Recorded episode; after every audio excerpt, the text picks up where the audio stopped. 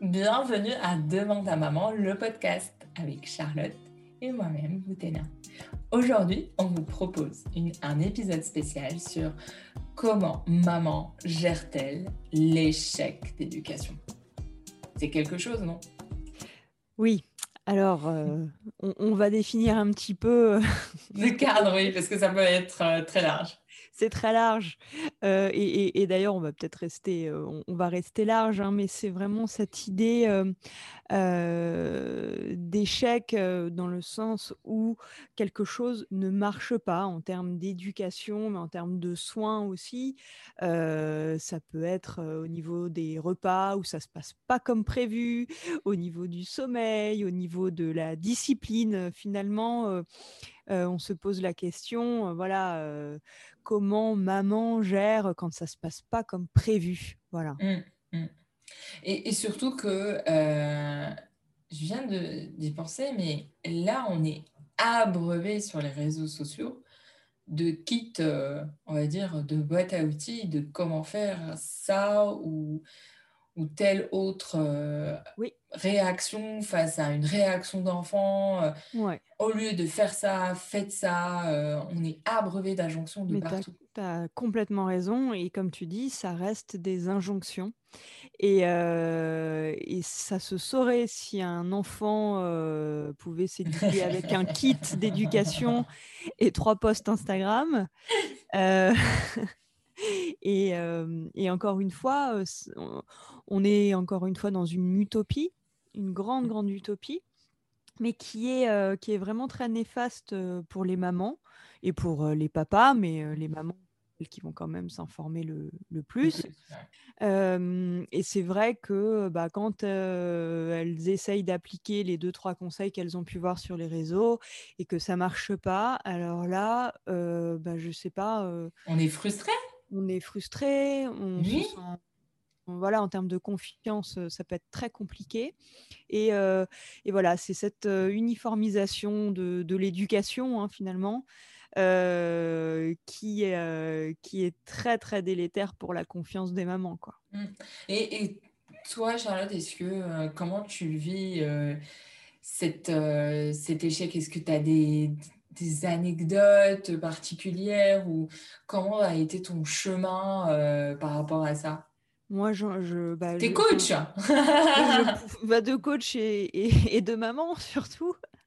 Euh, moi, des, des, échecs, j'en vis, euh, enfin, en, termes d'éducation, en termes, j'en vis toute la, toute la journée, mais euh, enfin, des échecs dans le sens où rien ne se passe comme prévu.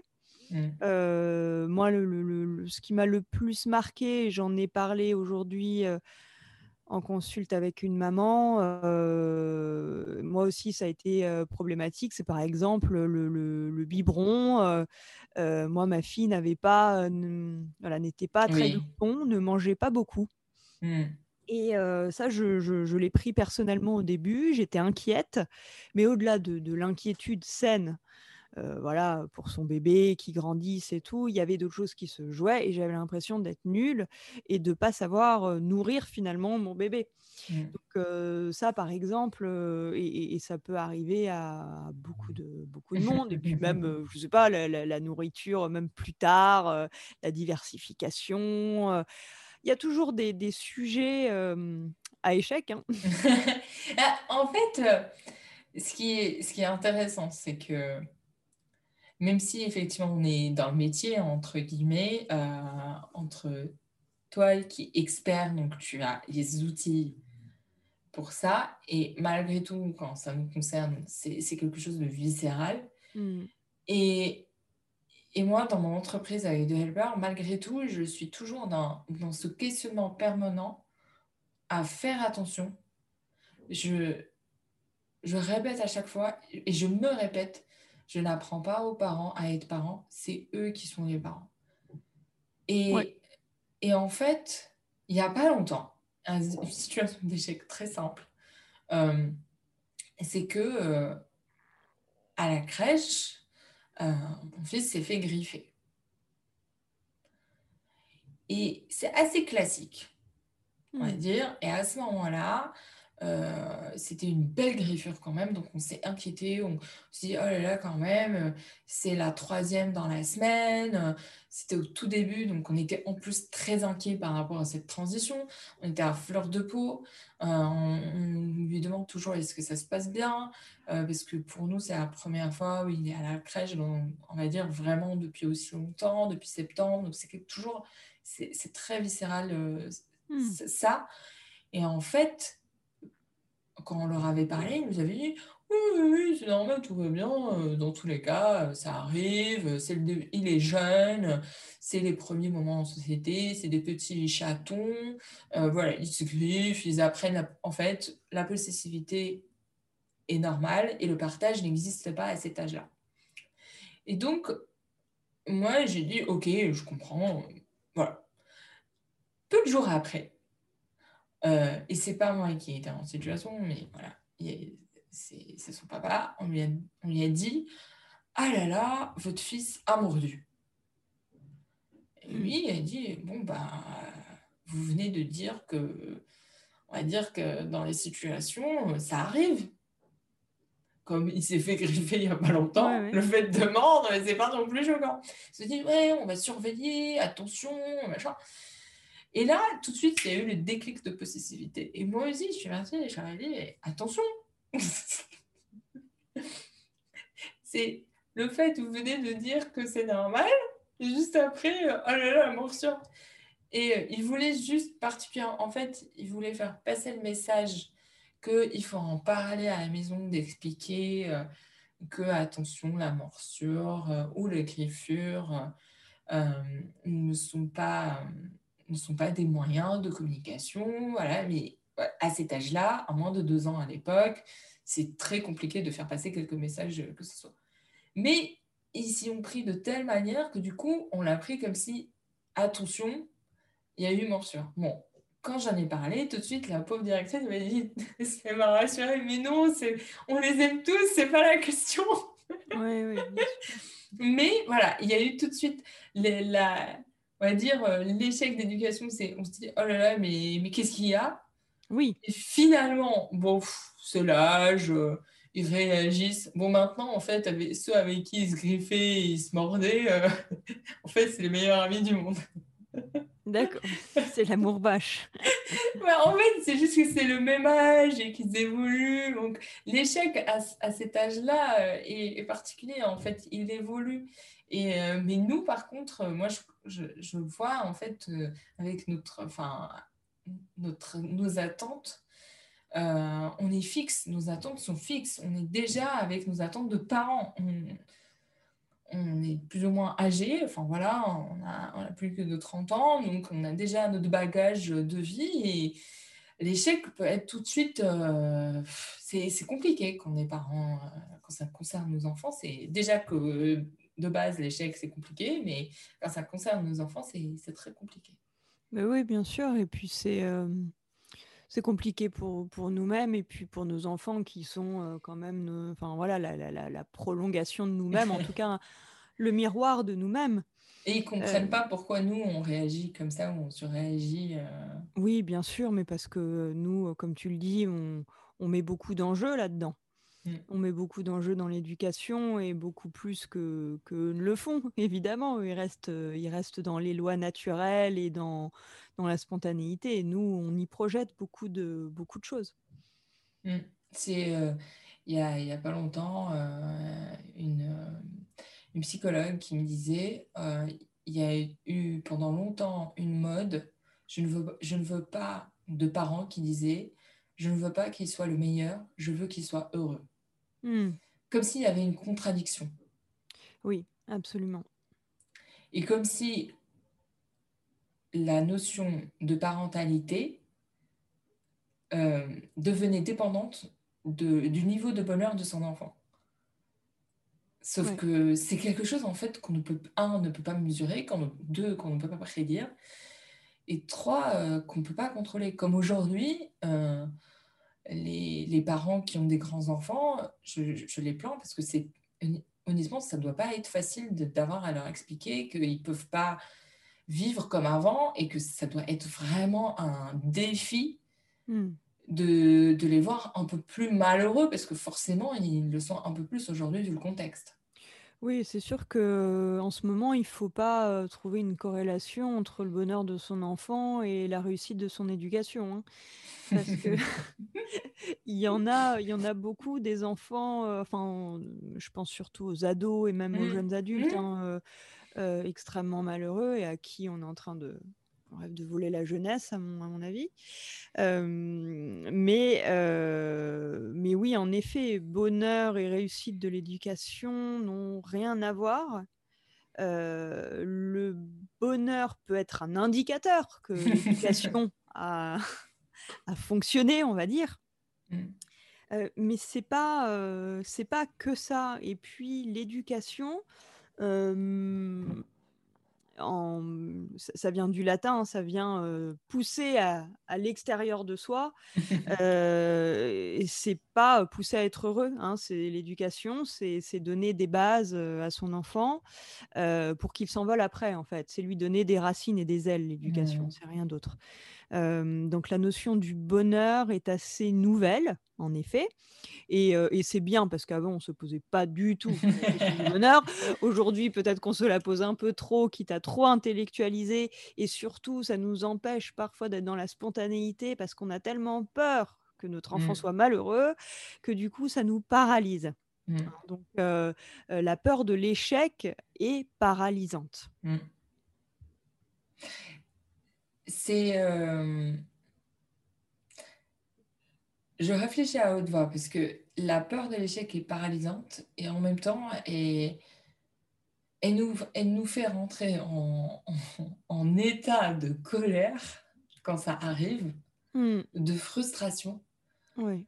Euh, digne d'un terrible tout. Euh, enfin, je pense à des moments en particulier quand il était en diversification qui me balançait le, l'assiette de repas et que c'était compliqué de lui faire manger quoi que ce soit, euh, surtout avec des légumes. Et, et qu'en fait, euh, au bout d'un moment, on comprend aussi que les goûts évoluent. Ce qu'il a aimé la veille, euh, il ne l'aimera pas le lendemain et que ça fait partie du jeu.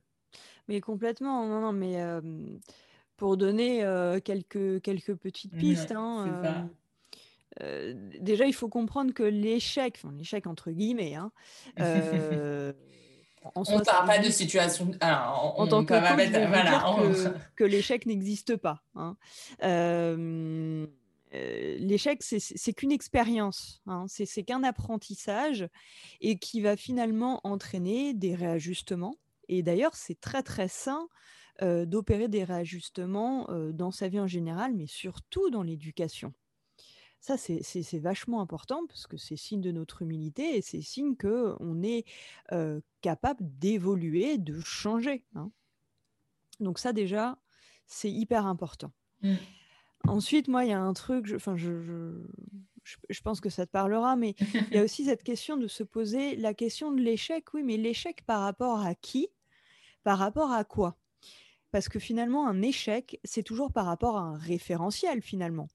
Si on était, euh, nous, euh, seuls avec notre enfant sur une île déserte et que euh, on ne connaissait pas d'autres mamans, qu'il n'y avait pas de réseaux sociaux, bon, je pense que ce sentiment-là serait presque inexistant. Donc, et aujourd'hui, on a beaucoup de référentiels, beaucoup de référentiels faussés euh, idéalisé, euh, où on montre que la partie euh, magnifique de la médaille. Donc, faire très attention à ces référentiels, qu'ils soient familiaux, qu'ils soient des réseaux mmh sociaux, mmh sociaux tout court. c'est important de, de, de, bien identifier son référentiel et puis de le mmh. remettre en cause. Et puis surtout de définir ses propres critères de réussite, ses propres critères d'éducation aussi. Et, et ces euh, critères d'éducation, moi je trouve que c'est vachement lié avec, euh, avec les valeurs. Bien sûr. Euh, parce que du coup, c'est là où c'est relatif. Relatif à chaque famille et chaque histoire, à chaque... Oui, c'est comme quand on fait un... Ouais, je, je, je, peux le raconter de manière très simple, c'est que quand on fait un, enfin, quand on fonde une famille de culture mixte, mhm. les référentiels ne sont pas du tout les mêmes. Et là, on est obligé de faire ce travail. Mmh, mmh. Et peut-être qu'en fait, quand on n'a pas à être obligé de faire ce travail, on pense qu'il y a plein de choses qui sont évidentes, alors qu'en fait, elles ne le sont pas du tout. Bien sûr. Mais c'est pour ça qu'il y a, y, a, y a, beaucoup de, de couples, d'ailleurs, qui, euh, qui sont en grande difficulté après la naissance d'un enfant, parce que finalement, il y a un conflit de valeurs, et on ne s'est pas forcément posé la question avant la naissance d'un enfant, euh, parce que voilà. Parce qu'on n'y pense pas. on est à deux, voilà, on est à deux, on est cool. Euh, mais en fait, quand un enfant arrive, euh, et ben on se pose la question de l'éducation et derrière forcément des valeurs qu'on veut transmettre, qu'on veut inculquer et qu'on veut faire mmh. vivre au quotidien. Et c'est là où il peut y avoir ce fameux baby clash. Mmh. Et, et c'est vrai que dans les couples enfin dans les cultures mixtes, euh, la question se pose et à la fois, je pense que la question est posée avant même d'avoir des enfants et ah pas forcément euh, chez des couples qui sont du même milieu. Oui, on est obligé, en fait, on est obligé de rentrer dans cette négociation d'une certaine manière. Tout de suite, on, on a pas les cartes pour, pour se positionner en fait, pour savoir est-ce que ça vaut le coup ou pas. Exactement. Et on est plus peut-être on est plus conscient des, des enjeux. Euh, parce qu'on va, on n'est plus conscient de, on va dire, des, des compromis ou des, des, choix à faire. Euh, et encore, je vous avoue que malgré tout, malgré tout, en fait, sur le tas, il y a des choses, c'est la réalité en fait. C'est là où il y a, ce que tu disais est très juste, c'est qu'en fait, il n'y a que la réalité qui juge. Hein, mm. On peut mettre plein de choses sur le papier et euh, avoir plein d'attentes. Et en fait, on s'ajuste à la réalité parce qu'au final, euh, il y a plein de choses qui ne passent pas. En fait, la bande passante ne passe pas. Exactement. exactement.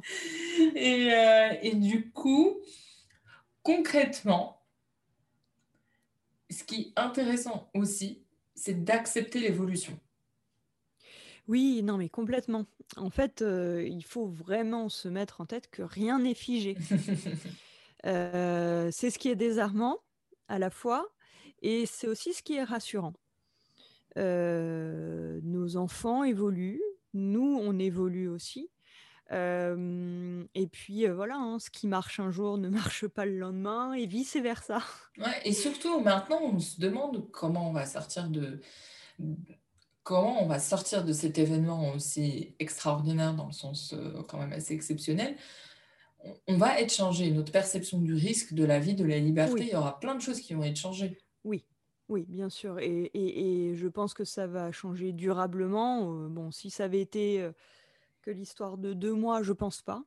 Mais là, c'est en train de de s'ancrer et on est en train de de, de définir de nouvelles choses, mmh. et notre perception est en train de d'évoluer, et c'est tout à fait, c'est tout à fait normal. Mais, alors là, pour le coup, il faut vraiment, vraiment, vraiment intégrer que bon, rien n'est figé et surtout que rien n'est permanent, même si parfois ça dure. Mais j'y pensais typiquement parce qu'on on, parle beaucoup des écrans pour les enfants et que euh, finalement, euh, il y a eu beaucoup des parents qui ont, ont fait le choix d'augmenter peut-être de quelques minutes euh, l'exposition aux écrans. Et pour les grands enfants, ou peut-être pour les même plus jeunes, mhm. par choix, par, par non-choix ou par priorité. Et en fait, par nécessité, c'est pour ça que je dis, quand je dis par non-choix, mhm. sauf que pour beaucoup, ça a été vécu comme étant un échec un échec bien sûr Alors... ah bah ça je, je, je, je l'ai entendu beaucoup en accompagnement parental euh, suite, à, suite au confinement, euh, voilà, mmh. ce, ce, temps d'écran. Euh, mais moi, je, je, pose la question et, et, et c'est, c'est un psy, je, je crois que c'est Marcel Ruffo, un pédopsychiatre très connu, qui avait dit, mais attendez, qu'est-ce que vous préférez Qu'est-ce qui est préférable en tout cas? C'est un quart d'heure devant un iPad et avec des parents qui vont pouvoir souffler un petit peu?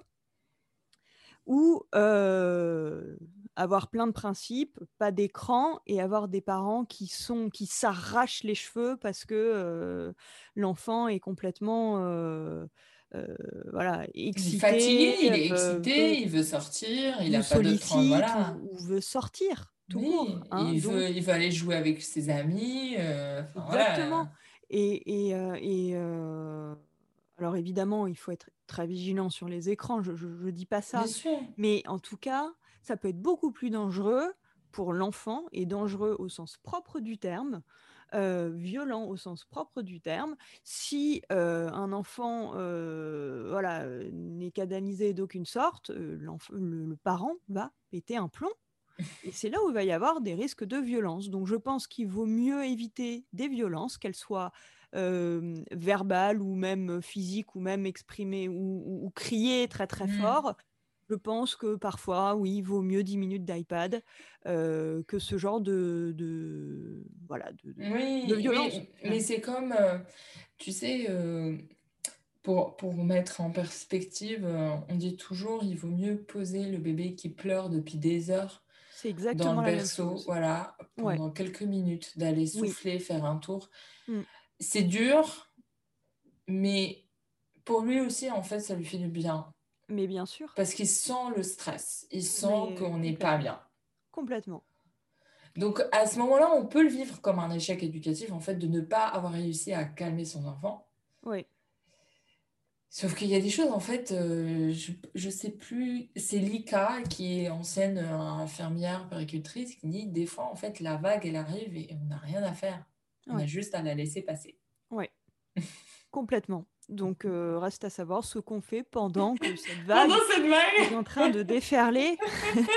on prend un bon, bon, bon souffle et on essaye de retenir sa respiration. Alors, évidemment, oui, l'idéal, et bon, je suis sophrologue, hein, j'ai envie de vous dire, euh, prenez une grande respiration, faites des exercices de visualisation.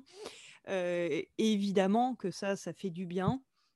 Et puis, mais, surtout garder en tête que bah, c'est une vague.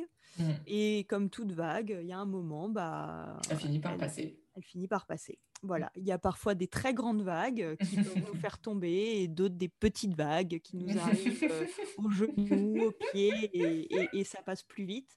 Voilà, hein, donc on peut garder cette visualisation de la vague la prochaine fois qu'il euh, y a une crise ou qu'il y, y a, un échec euh, pendant un repas ou Quoi, se dire que rien n'est permanent, que la vague va, va passer un moment ou un autre. Et ça, je, je vous le promets.